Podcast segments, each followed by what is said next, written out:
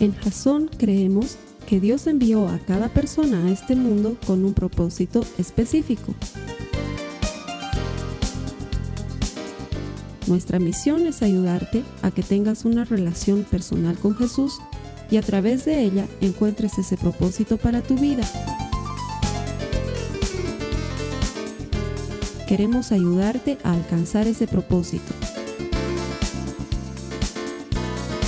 Es nuestra oración que este podcast te ayude a tener visión, a tener jazón.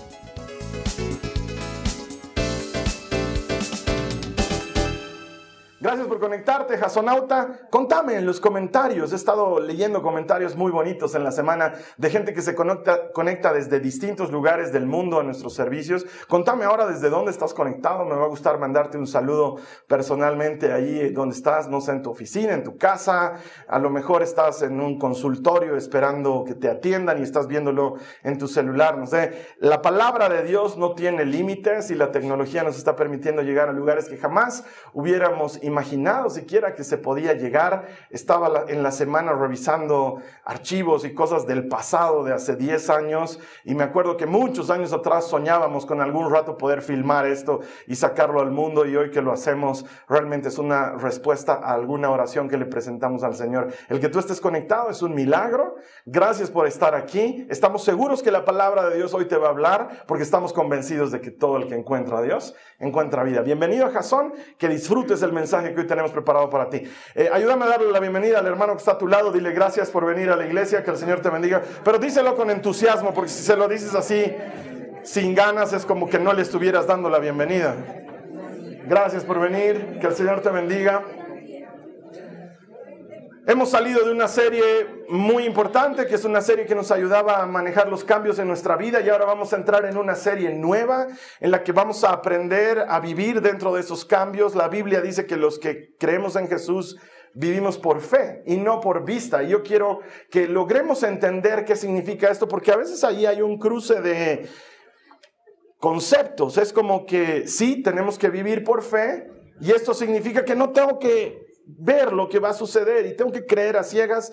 Y no necesariamente es así. De hecho, el vivir por fe significa, contrario a lo que te puedes imaginar, adquirir visión, entender qué es lo que Dios quiere. Dejar de ver las cosas como tú las ves, sí, de hecho, pero empezar a verlas como Dios las ve. Entonces, no es que vamos a estar a ciegas, al contrario, vamos a adquirir la capacidad de ver las cosas a la manera de Dios. Ese es el objetivo de esta serie, que aprendamos a vivir por fe y no por vista, pero vivir por fe es vivir por la vista de Dios. Eso es lo que quiero que aprendamos durante las próximas cuatro semanas. Así que te garantizo que va a ser muy importante, porque además la Biblia nos habla tantas cosas sobre la fe, está tan llena de cosas increíbles a partir de la fe, que yo estoy seguro que en algún momento tú también has anhelado que esas cosas sucedan en tu vida. Hoy vamos a comenzar esa serie que nos va a abrir las puertas a ese mundo en el que la fe hace que todo sea posible, porque Jesús mismo lo dijo, todo es posible para el que cree.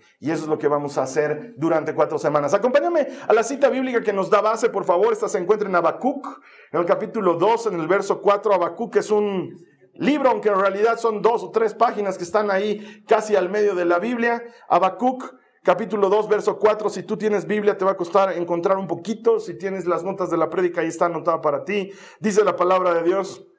Así es el orgulloso en él su alma no es recta, mas el justo por su fe vivirá. Lo que Dios está esperando es que tú y yo vivamos por fe. Y eso de el justo no significa que tú y yo seamos justos o hagamos justicia por nuestra cuenta, al contrario, significa que hemos sido justificados por la sangre de Cristo, esto es, hemos sido apartados, hemos sido elegidos con un propósito, y si Dios te ha elegido, lo que Él está esperando es que tú y yo vivamos por fe. Esto es en confianza y en dependencia absoluta de Dios. Entonces nos vamos a meter de lleno en la fe. La fe y la obediencia van de la mano.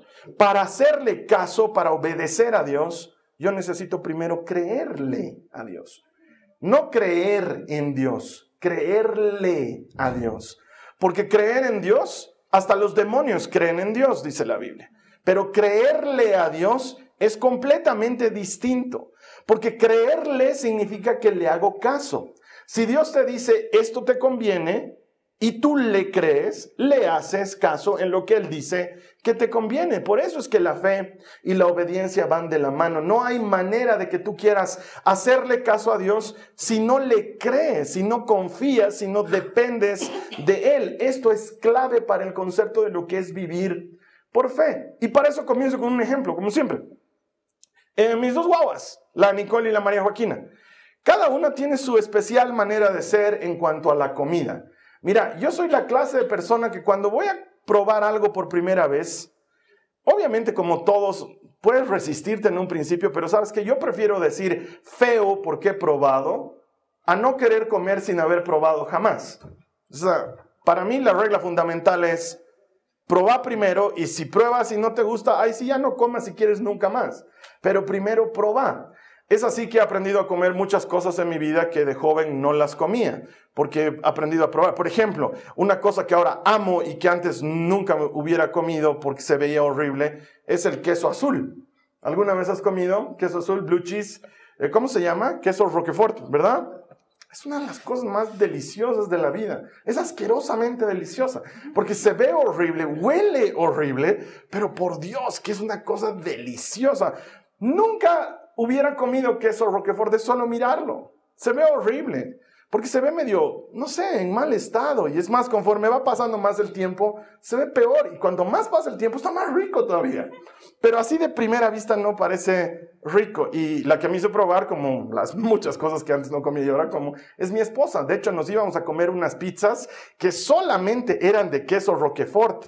Entonces al principio era como que, ¿en serio me vas a hacer comer esto? Pero Proba, y si no te gusta ya no comes. Y probando, uy, se volvió uno de los vicios de mi vida y hoy no hago la vida sin comer queso, mucho menos sin comer queso Roquefort, es una de las cosas más deliciosas, pero es probando.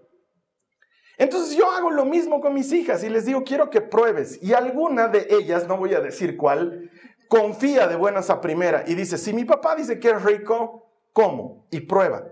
Y a veces le gusta y a veces no, pero confía en que lo que le estoy dando es rico. La otra no, la quiero matar. No, no, no, no, no, no. Y es con escándalo. No, no, no, no, papá, no me hagas probar. Y yo le digo, oye, ¿tú crees que yo te voy a dar algo feo? ¿Tú crees que te voy a dar algo malo? Si te estoy dando algo es para que pruebes porque sé que es bueno para ti. No te estoy jugando una trampa, no es un cangrejo que te va a morder la lengua mientras lo tengas en la boca. Si te estoy dando es algo bueno. No, papá, no quiero. Confía en que es bueno, confía en mí. No puedo, no puedo, papá. Y se hace la que, ay, no, no puedo, papá. Pero confía, ¿por qué no confías? Y luego se transforma eso en una pelea de comer, comer, comer, comer. En el fondo, yo pienso, tal vez estoy equivocado, en el fondo es que no confías en mi gusto, ¿no? No confías en que lo que te estoy diciendo que es bueno para ti, va a ser bueno para ti. Y en cambio la otra hasta se burla y le dice, ¿por qué no confías en el papá? Mira cómo yo confío. Y le entra. Y a veces no les gusta, tienen derecho, pero nunca va a ser algo malo. Entonces cuando me enojo le digo, vas a ver, la siguiente vez te voy a hacer, te voy a dar algo malo, algo malo. Voy a conseguir algo feo, horrible. A propósito te lo voy a dar para que veas lo que es no confiar en el papá. Porque me hiere profundamente que no pueda confiar. No sé si a ti te pasa eso como papá. Con la comida puede ser cualquier cosa, pero hay un dolorcito asociado con no confías en mí. Te estoy diciendo que esto es bueno para ti y no confías en mí todavía. No eres capaz de creer que todo lo que quiero para tu vida siempre va a ser bueno, porque no quiero algo malo para ti. Tendrías que ser un papá enfermo, psicópata, para querer el mal para tus hijos. Cuando estás sano mentalmente, lo que quieres para tus hijos es bueno, aun cuando no necesariamente sea agradable, aun cuando no necesariamente sea placentero. Buscas el bien para tus hijos y lo que esperas de ellos es confianza. Que crean que lo que tú estás haciendo para ellos es bueno. Eso es fe. La fe es confianza. No solamente creer en Dios, pero además confiar en que lo que Él te dice es bueno. Y como confías en que lo que Dios te dice, que lo que Dios te dice es bueno, dependes de Él. Si Él me ha dicho que es bueno, entonces tiene que ser bueno y vivir por fe entra en ese ámbito en el que no sé lo que hay más adelante, pero sí sé quién lo ha preparado. Es Dios y Él es bueno y puedo confiar en Él. Puedo depender de Él. Entonces la fe se transforma en algo que no vemos, porque Hebreos 11 nos dice que la fe es la certeza de lo que se espera y la convicción de lo que no se ve. La fe es algo que espera algo que aún no hemos visto, sí, sin lugar a dudas, pero por otro lado te prepara para ver las cosas a la manera de Dios, porque si confías en Él, estás viendo la vida como Él la ve también. No la veo bien, pero tú me dices que me va a ir bien, entonces te creo. Eso es vivir por fe, es añadirle los ojos de Dios a tu mirada. Por eso el mensaje de hoy lo he titulado ni por vista, porque los cristianos no deberíamos ver, vivir por lo que vemos, pero tampoco ceguera, ni por vista ni ceguera. No es que me lanzo sin mirar, al contrario, me lanzo mirando a la manera que Dios mira y para eso lo quiero sustentar con la palabra. Acompáñame por favor a Proverbios 29, 18. La primera parte del verso 18 Proverbios 29 dice, donde no hay visión, el pueblo se desenfrena. Esa palabrita de ahí, visión, viene del hebreo que se pronuncia jasón. Donde no hay jasón, la gente se pierde. Eso es lo que está diciendo la Biblia. ¿Qué quiere decir eso? Que si Dios no te está guiando, si su palabra no es la que te conduce, si no tienes dirección de Dios, lo más probable es que te pierdas porque hay un camino que al hombre le parece bueno, pero termina en muerte. No es lo que yo creo que sea bueno, es lo que Dios dice que sea bueno. A eso la Biblia le llama jasón en hebreo, que significa visión. Si no sabes hacia dónde estás caminando, te vas a perder. Entonces, no es lo que yo veo, pero es lo que Dios ve lo que me ayuda a caminar.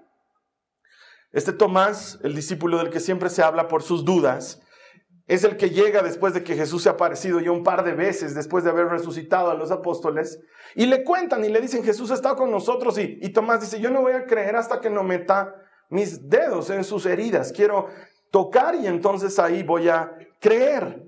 Y Jesús, dice la Biblia, se aparece en medio de ellos y le concede el deseo como si fuera el genio de la lámpara mágica. Ah, querías meter tus dedos, dale pues, mete tus dedos, toca mis heridas. Y la Biblia dice que encima Tomás toca las heridas, toca las heridas y, y luego se convence después de tocar y cae de rodillas y le dice, mi Dios y mi rey. Y Jesús le dice, claro, vos crees porque has visto, pero qué felices los que creen sin haber visto. Y con frecuencia nos quedamos solo con eso y pensamos que la fe es solo eso.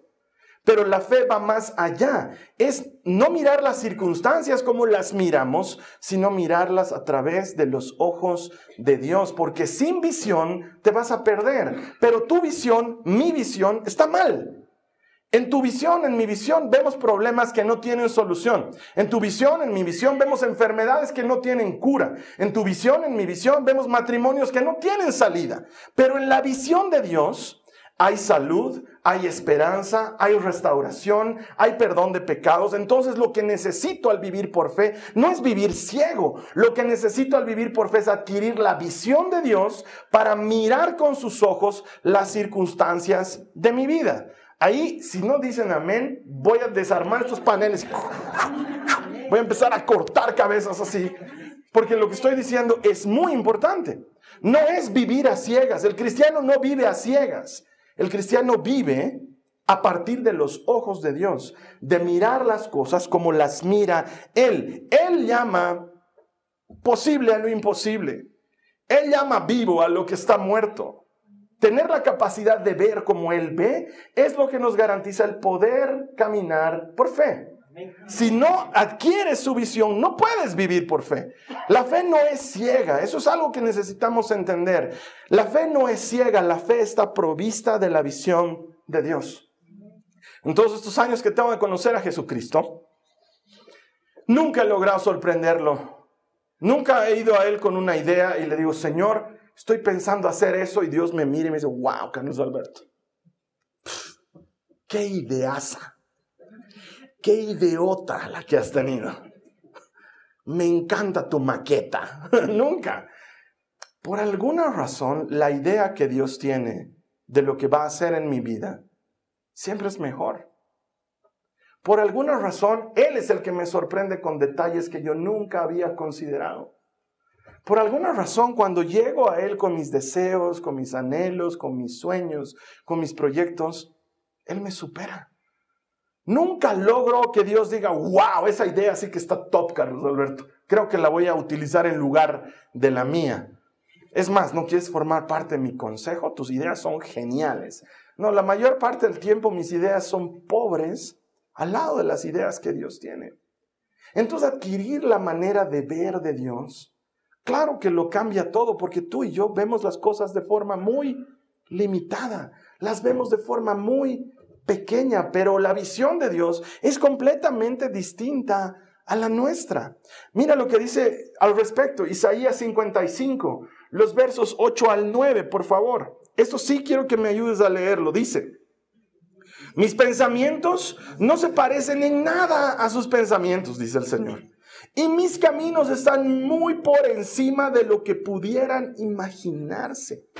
Pues así como los cielos están más altos que la tierra, así mis caminos están más altos que sus caminos y mis pensamientos más altos que sus pensamientos. Él piensa diferente, él ve diferente. Por eso ve a un ciego y lo puede sanar. Por eso ve gente con hambre y puede multiplicar panes. Porque él en lugar de ver problemas, él ve oportunidades de hacer milagros. En lugar de ver gente destruida, él ve oportunidades de construir y de edificar y de levantar. Necesitamos entender que su manera de ver todo es completamente distinta a la nuestra. Y por eso es que el justo vivirá por la fe. Porque la fe me ayuda a confiar en que lo que él me dice es mejor que lo que yo veo. Nuestras circunstancias suelen presentarse adversas a nosotros.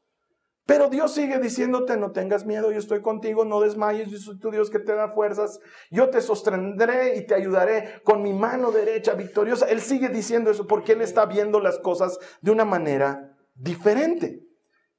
Eso es lo que Él quiere, que nos alineemos con Él. Que en lugar de ir nosotros por nuestro lado y Él por el suyo, logremos alinearnos con la manera que Él tiene de ver el mundo, con la manera que Él tiene de hacer en esta vida. Y todo eso comienza con tu identidad, por extraño que parezca. Comienza con saber quién eres. Y la pregunta es, ¿sabes quién eres? Porque la mayor parte de nosotros pensamos que somos lo que otros dicen de nosotros. A veces no nos damos cuenta del gran mal que le hacemos a nuestros hijos cuando por llamarles la atención le decimos, eres un flojo, Eres un inútil. No sirves para nada. Todo lo que haces lo haces mal. Es en un rato de rabia que dices una de esas cosas, pero se queda en la mente de tus hijos. Y luego crecemos con esa idea de mm, lo que hago no está bien, nunca logro satisfacer a nadie, nunca logro dar la talla, nunca logro hacer las cosas como se espera de mí. Y la verdad es que tú no eres lo que los demás dicen de ti, tampoco es lo que tú piensas de ti, porque pensamos equivocadamente. Nos desesperamos por tener una carrera profesional o hacernos de un gran nombre o munirnos de experiencia para que la mucha experiencia nos dé una identidad, pero tú no eres lo que haces, tú no eres tu oficio, tú no eres lo que estudiaste, eso tampoco es lo que tú eres, ni somos lo que los demás dicen de nosotros, ni somos lo que hemos estudiado, lo que hemos aprendido, lo que hemos adquirido en la vida, tampoco eres tu genética. Hay gente que carga con su genética, con la herencia genética de lo que vienen siendo los demás en su familia. Entonces, si en tu familia todos son diabéticos, tú eres diabético. Y vives temiendo por la diabetes, la potencial diabetes que hay en ti, porque todos en mi familia son diabéticos y la ciencia no se puede negar, Carlos Alberto. Quiero que entiendas una cosa. Dios está por encima de la ciencia.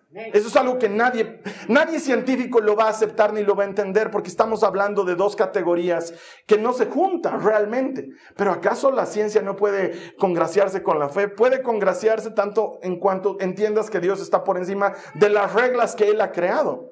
La ciencia son reglas que Él ha creado, entonces Él está por fuera de esas reglas, por encima de esas reglas. Por eso jamás vamos a poder explicar, aunque te manden memes bonitos de historias bonitas, en las que tratan de explicar científicamente por qué el sol se le detuvo a Josué durante un tiempo mientras peleaban en Gabaón, aunque la ciencia diga, sí, hemos logrado comprobar que hay un gap en el tiempo, y hay un pedacito de tiempo que no se ha contabilizado, debe ser ese, que se ha perdido en algún momento, aunque las, ya, está bien, hagan sus esfuerzos por tratar de interpretarlo, pero no lo van a tratar de interpretar porque el Dios de lo que, de lo que existe, el Dios creador de todo, Él puede poner su dedo así y el disco se para. Él es el dueño. Entonces tu genética no te gobierna. Carlos Alberto, yo vengo de una familia de gente viciosa. Mi bisabuelo era vicioso, mi abuelo era vicioso, mi padre era vicioso y yo voy a terminar esclavo del vicio. Eso es mentira. Porque tú no eres lo que los demás dicen que eres, tú no eres lo que has estudiado o lo que haces, tu oficio, tú no eres tu genética, tú eres lo que Dios dice que tú eres. Eso es cambiar mi manera de ver la vida. No eres lo que los demás dicen, eres lo que Dios dice que eres. Y Él dice cosas distintas de ti. Él dice, tú eres una obra maestra, tú eres una carta escrita con mi puño y letra, tú eres mi embajador, tú eres mi hijo amado, tú eres el que yo he elegido. El Señor dice cosas distintas de ti. Entonces necesitamos cambiar de lente. Porque estamos viendo la vida con un lente equivocado. Y para vivir por fe, ese lente no sirve. El lente que tenemos no nos ayuda a vivir por fe. Nuestra visión está por allá y la visión de Dios está por el otro lado. Y necesitamos, ¡pum!, alinearla. Es como cuando haces arreglar tu auto. Cuando haces arreglar tu auto o le, haces, le compras llantas nuevas, no puedes pues nomás ir, comprar llantas nuevas y salirte feliz y seguir manejando tu auto. No es así. Porque las llantas nuevas te obligan, por más bien que esté el auto, a alinearlo. Se llama alineado y balanceo. Tienes que alinear las llantas con el volante.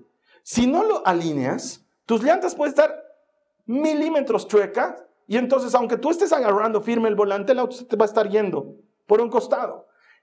O puede ser que el auto esté desbalanceado porque está pesando más en un lado y está pesando menos en el otro, porque la presión de las llantas varía. Necesitamos alinear y necesitamos balancear. Es como que el auto se pone en equilibrio y entonces la sensación real que tienes al agarrar el volante se parece a lo que está pasando afuera. Si no, y te ha debido pasar cuando tienes un auto desalineado, tienes que manejarlo un poquito hacia la izquierda para que vaya recto, ¿no? Eh?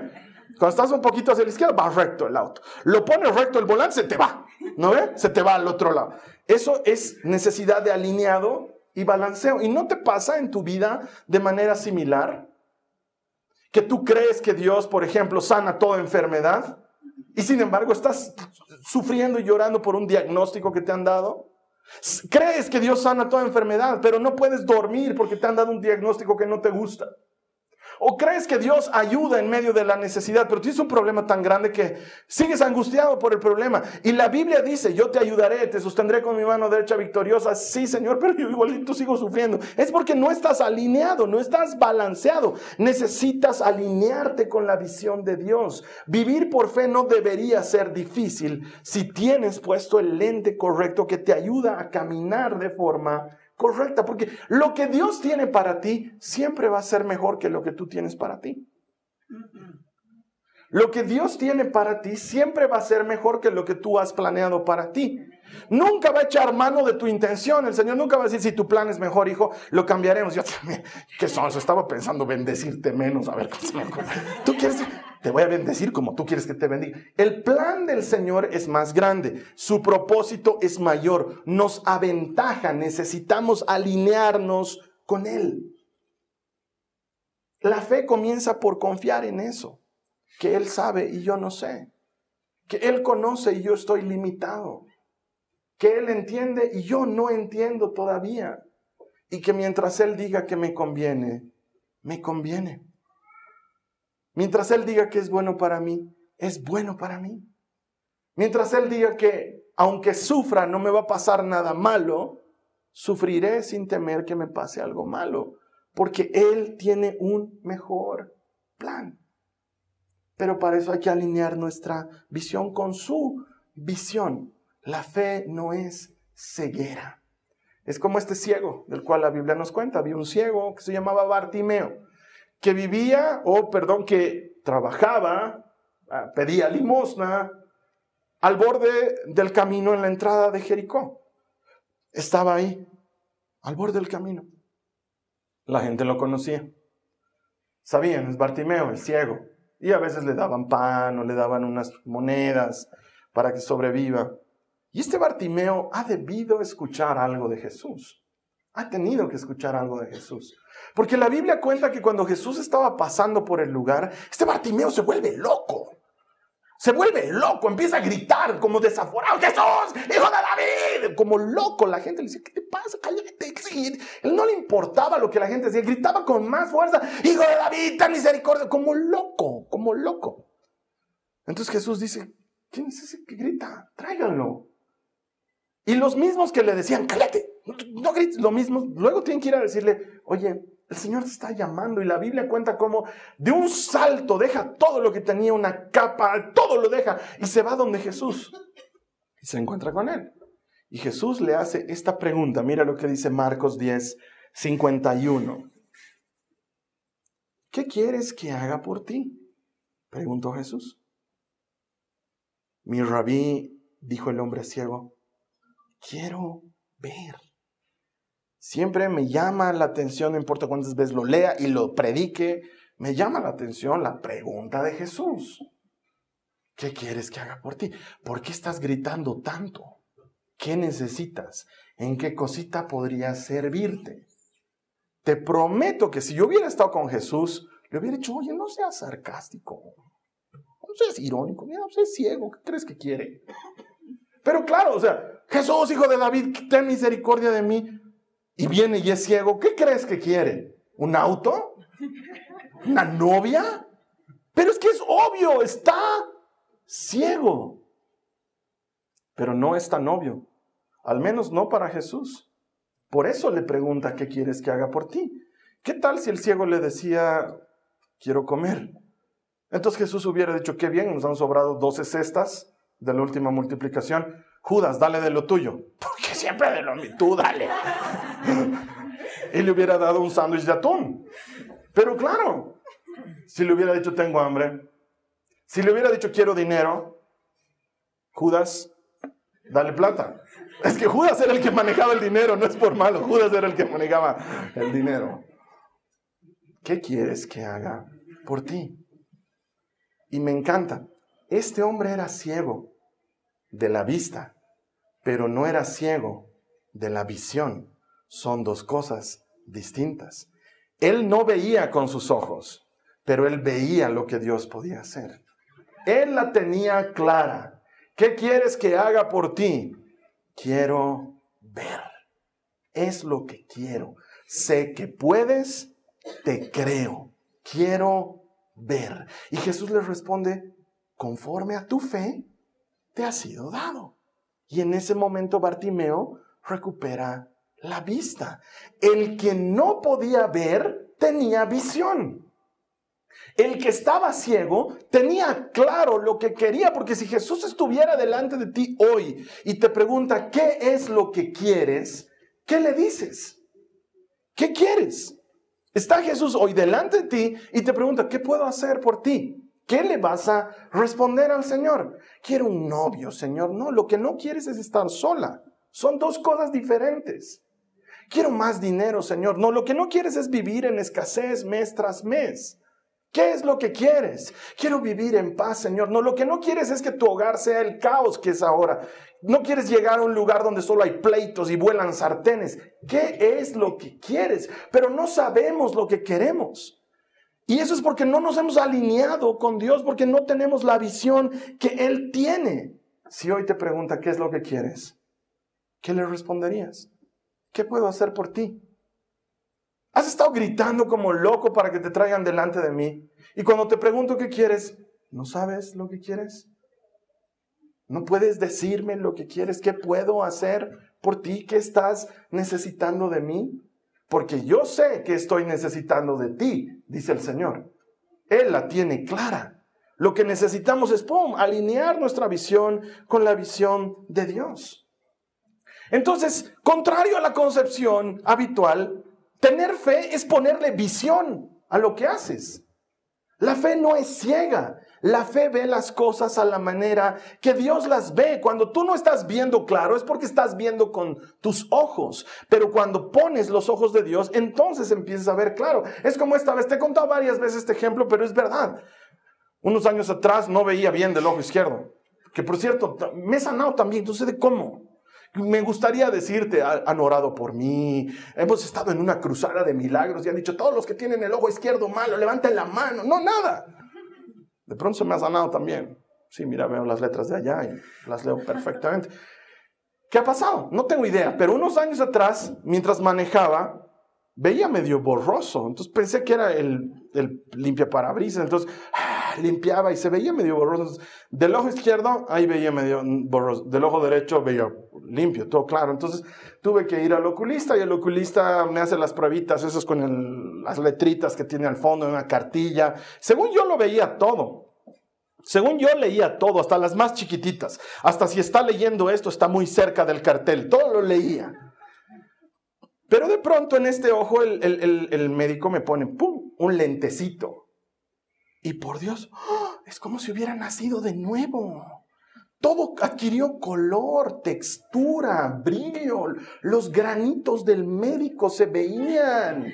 Sus barbitas así medio mal salidas. No se había afeitado de aquí. ¡Wow! Y las letras, si usted está leyendo esto, está demasiado cerca. Había está en colorcitos. Era impresionante solo por un lentecito. Y el médico me dice, ah, Carlos Alberto, los años no pasan en vano. Me dijo, ¿what?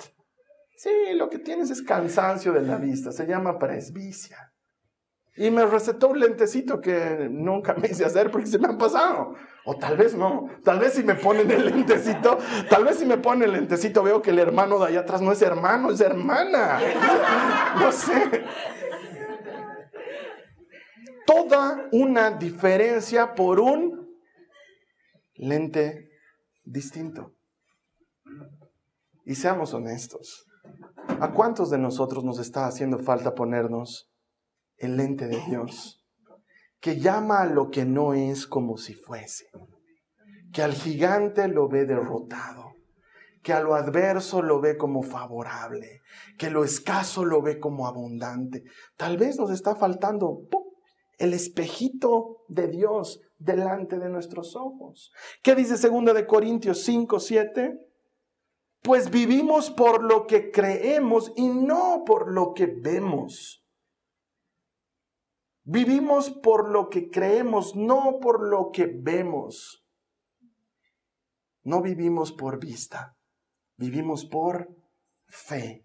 Pero la fe no es ciega, la fe es la visión de Dios de la vida. La fe es la forma en la que Dios ve las cosas que nosotros interpretamos como realidad. Entonces tu realidad puede ser distinta como la estás viendo si solo cambias de lente. ¿Por qué? Porque lo que Dios tiene para ti siempre es mejor que lo que tú tienes para ti. Necesitamos cambiar de lentes. Estamos viendo la vida con nuestros lentes humanos, viejos, desgastados. Necesitamos ver la vida con los ojos de Dios, con los lentes de Dios. La manera que él tiene de ver las cosas es distinta a la nuestra, pero no es ciega. Quiero que entiendas eso. No es ciega. Yo también lo he dicho muchas veces y entiendo que me he equivocado al decirlo. Yo creo ciegamente en Dios y parece que fuera una frase muy cargada de fe. No, yo creo ciegamente en Él. Pero Dios no te está pidiendo que creas ciegamente. Te está pidiendo que te ciegues a tu realidad y que veas las cosas como Él las ve. El paso al vacío, ese paso que damos donde no se ve nada, es diferente cuando estás con los lentes de las cosas como Dios las ve. Es como este Eliseo que sale y tiene a todos los ejércitos rodeándolos y su, su, criado está muerto de miedo y le dice, nos van a limpiar, ahora sí que nos van a limpiar. Ni siquiera me he casado, ni siquiera por nada, no he viajado a Disney, no he hecho nada de lo que quería. Y Eliseo ora y le dice, Señor, abrile sus ojitos, por favor. Abrile sus ojos. Y cuando Giesi mira lo que está pasando alrededor, dice que ve ejércitos y carros y caballos y todos de fuego además, todos encendidos en llamas. Y Eliseo le dice, son más los que están a favor nuestro que los que están en contra nuestra. Solo que no lo estás pudiendo ver porque lo estás viendo a tu manera. Pero están ahí. Entonces la fe no es fe ciega, la fe ve las cosas como Dios las ve. Y para eso yo necesito alimentar mi fe. Mira lo que dice el Salmo 103 en el verso 2. Ayúdame a leerlo, por favor. Dice que todo lo que soy alabe al Señor. Y esa es la parte más importante. Que nunca olvide todas las cosas buenas que hace por mí que nunca olvide lo que Él hace por mí. ¿Por qué? Porque esto aumenta mi fe. Fe ciega sería si yo tengo que creer en Dios cuando Él no ha hecho nunca nada por mí. Eso sería fe ciega. No tengo antecedentes. No sé si Dios salva, perdona, restaura, levanta. No tengo idea, nunca lo ha hecho por mí. Entonces, ciegamente tengo que creerle. Él dice que lo va a hacer, lo hará pues. Esa es una fe ciega. Pero la fe que yo tengo, no sé cómo es la fe que tú tienes, hermano, pero la fe que yo tengo está fundamentada en cosas que Dios ha hecho por mí desde que le conozco. Desde que le conozco me ha librado de mis enemigos. He tenido gente que no me quería, he tenido gente que ha querido hacerme daño, he tenido gente que me ha buscado pleito y de todas esas cosas el Señor me ha librado. Tengo antecedentes de que Dios protege y de que Dios libra.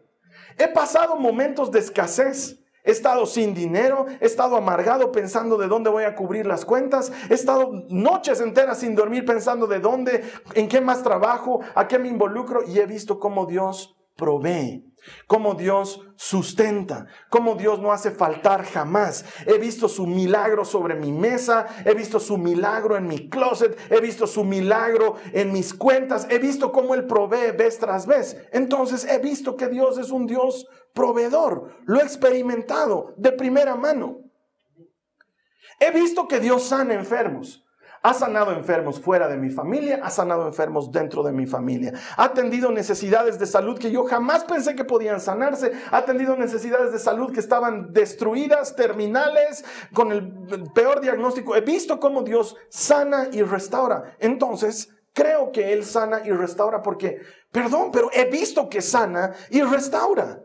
Los discípulos le dicen, Juan y Pedro le dicen a los del Sanedrín cuando son arrestados, saben que no podemos dejar de hablar de lo que hemos visto y hemos oído, porque no estamos hablando de memoria, no estamos hablando de que hemos leído en un libro que dice que es, hemos visto con nuestros ojos, enfermos se sanan, paralíticos se sanan, ciegos se sanan, gente se restaura, familias se restauran. ¿Cómo puedo decir que no creo si le estoy viendo hacer? He visto que restaura matrimonios.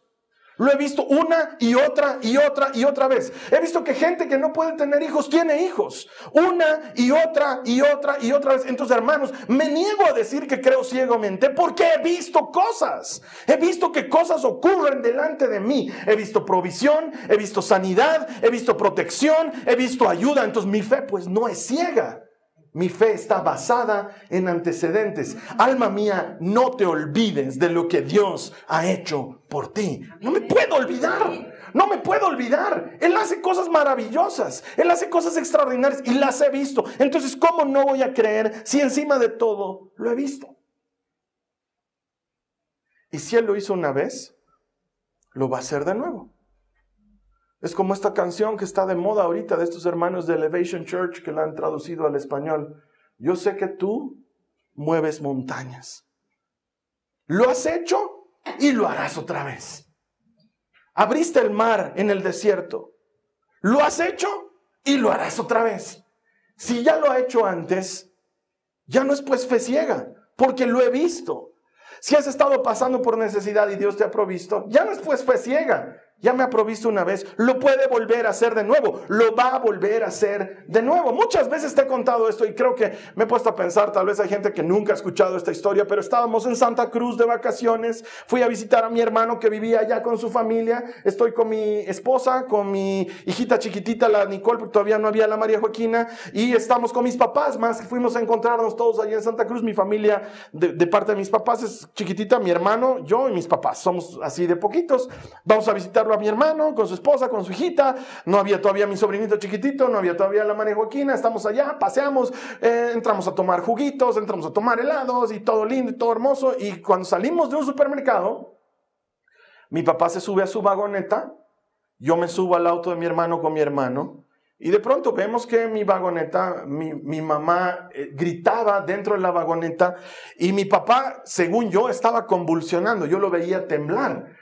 Y mi mamá gritaba golpeando el vidrio, entonces mi hermano y yo nos asustamos y le digo, el papá está convulsionando, salimos, lo sacamos de la movilidad. Según yo estaba convulsionando, después nos hemos enterado que no había sido eso, pero está, según yo lo veía temblar, entonces lo pongo al piso y lo que viene a mi cabeza es hacer lo que yo había aprendido cuando era scout, porque como scout me gané mi insignia de primeros auxilios, entonces yo domino primeros auxilios, hermanos, si te pasa algo, sé dar RCP, si hay un defibrilador, te puedo defibrilar y todo eso lo sé hacer. Entonces, mi papá necesita ayuda, entonces le digo a mi hermano, me vas a ayudar, tú tienes que masajear el pecho, yo le voy a dar aire.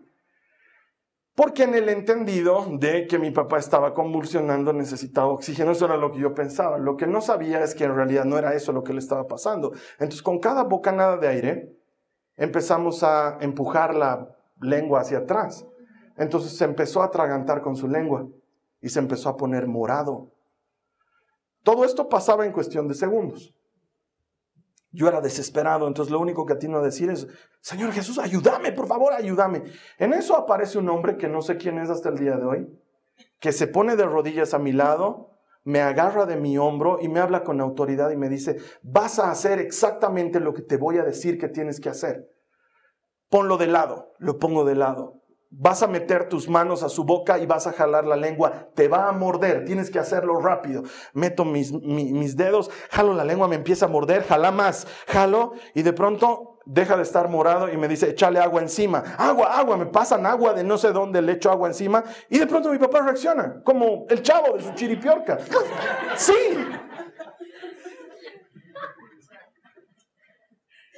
Reacciona, le digo, ¿qué te ha pasado? Él dice, no sé, dice mi papá me he desmayado. Me estaba soñando. Sí, en serio, me estaba soñando cosas. Cuando busco al hombre que estaba dándome instrucciones para darle gracias, no estaba a mi lado, no sé dónde estaba, no sé si se había ido o si se quedó entre la multitud, no tengo idea porque había gente a nuestro alrededor. Entonces, de inmediato lo llevamos a mi papá a una clínica, le hacemos hacer tomografías, yo le cuento al médico lo que según yo había visto, el, médico le hace las tomografías, los exámenes y me dice, tu papá nunca ha convulsionado. Pero yo estoy seguro que lo he visto temblando en el auto, estaban convulsionando. Sí, pero no ha convulsionado, no hay lesión cerebral, no ha pasado nada, solamente se ha desmayado. Lo vamos a tener en observación aquí en la noche y mañana sigan con su vida. Y al día siguiente teníamos que volver a La Paz porque era el fin de las vacaciones y mi papá que había ido con vagoneta tenía que manejar 17 horas de regreso. Entonces, en cambio yo vine, fui a Santa Cruz con mi esposa en avión por mi bebé. Entonces hacemos un switch y le digo, tú andate en avión y yo me voy a ir en el auto. Pero en la noche no podía con la preocupación porque decía, ¿y qué pasa si sí ha convulsionado? ¿Qué pasa si lo que he visto es verdad? ¿Qué pasa si le sucede eso con la Carla y con la bebé?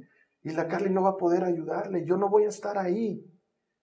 Y no podía con la angustia, no podía con la angustia. Y ha debido ser las dos de la madrugada, entonces voy al dormitorio de mi hermano a ver si estaba durmiendo y le digo, ¿estás despierto? Sí, me dice, no puedo dormir, yo tampoco. Entonces nos salimos al living y obviamente nuestras esposas tampoco estaban dormidas. Entonces salen y empezamos a charlar y les digo, me preocupa esto. Y mi hermano igual estaba preocupado. Entonces decidimos empezar a orar. Empezamos a orar y le entregamos al Señor las cargas del día y lo difícil que fue, pero al mismo tiempo darle gracias por lo que habíamos vivido. Y en lo que estábamos orando, yo le digo, Señor, estoy muy angustiado, tengo miedo de que mi papá repita el cuadro. Si ha sido, si ha sido una convulsión como yo pienso que ha sido, va a repetir el cuadro, porque eso es lo que dicen los libros, va a repetir el cuadro. Y yo estoy preocupado y no confío en los médicos y confío solo en ti. Y en ese momento el Señor me dice, el mismo Dios que ha estado contigo en el estacionamiento hoy en la tarde es el mismo Dios que va a estar sentado al lado de tu papá mientras viaje en el avión. Si lo he hecho una vez, lo puedo hacer de nuevo. Claro, es que no era yo. Yo no le he salvado la vida a mi papá, yo lo estaba matando. Yo no he sido el que lo ha rescatado. pero sí sé que lo he hecho. Y como esa lo he hecho tantas veces, entonces no puedo, pues hermanos, si yo digo creo ciegamente, estoy mintiendo, porque no creo ciegamente. Creo porque tengo antecedentes. Lo he visto hacer cosas. Lo he visto hacer milagros. Lo he visto proveer cuando no había, lo he visto sanar cuando no se podía, lo he visto transformar cuando no se... Lo he visto, no puedo dejar de hablar de lo que he visto y he oído. Entonces la fe no es ciega, la fe es creer en algo que no ves porque lo ves con los ojos de Dios, porque Él sí lo está viendo claro y Él te dice, así como te estoy diciendo, así va a suceder, aunque ahora no lo veas, aunque ahora te sea difícil de creer, así va a suceder porque yo lo he visto primero. La fe es ver las cosas a la manera de Dios. ¿Qué ha hecho por ti? Ha tenido que hacer algo por ti. No me imagino que estés viniendo aquí porque, no sé, no tengo nada que hacer los domingos de la mañana y la tele me aburre, la salteña me aburre. Iré a la iglesia finalmente, por último también. Me salvaré, salvaré mi alma por último. ¿Por qué vienes a la iglesia? ¿Qué ha hecho por ti? Alma mía, no te olvides de lo que ha hecho el Señor. Alma mía, recuerda sus beneficios. ¿Sabes qué? Habla de las cosas que ha hecho por ti. Habla con tus hijos, hazles recuerdo, dile, estabas así y el Señor hizo esto en tu vida. Estábamos en esta situación y el Señor lo hizo de esta manera. Contales los milagros que ha hecho. Habla en el camino, habla todo el tiempo, anotalos, ponlos en tu refrigerador, amarrátelos en una telita en tu ropa. Habla de las cosas que ha hecho el Señor por ti. ¿Qué ha hecho por ti? Algo ha tenido que hacer por ti. Comenzándote porque te ha perdonado, te ha rescatado, comenzándote porque ha hecho tu vida, ha dado un vuelco a tu vida. ¿Qué ha hecho? ¿Tienes algo para contar? Háblalo para que tu alma no se olvide, para que tu fe se alimente, porque la fe se alimenta de las cosas poderosas que Dios hace por aquellos que creen en Él. Entonces la fe ya no es pues ciega, no estoy dando un paso al vacío, sí, aquí veo que no hay nada donde voy a dar un paso. Mis ojos me dicen que no hay nada, pero mi Dios me dice que hay todo porque siempre que he dado el paso Él ha puesto su mano, siempre que he dado el paso Él ha extendido su favor, siempre que he dado el paso Él me ha dado su ayuda. ¿Cómo voy a decir que no creo? Claro que creo, porque si lo ha hecho antes, Él lo hará otra vez. Porque lo que Dios tiene para ti siempre es mejor que lo que tú tienes para ti. Entonces, no es fe ciega, es fe con visión.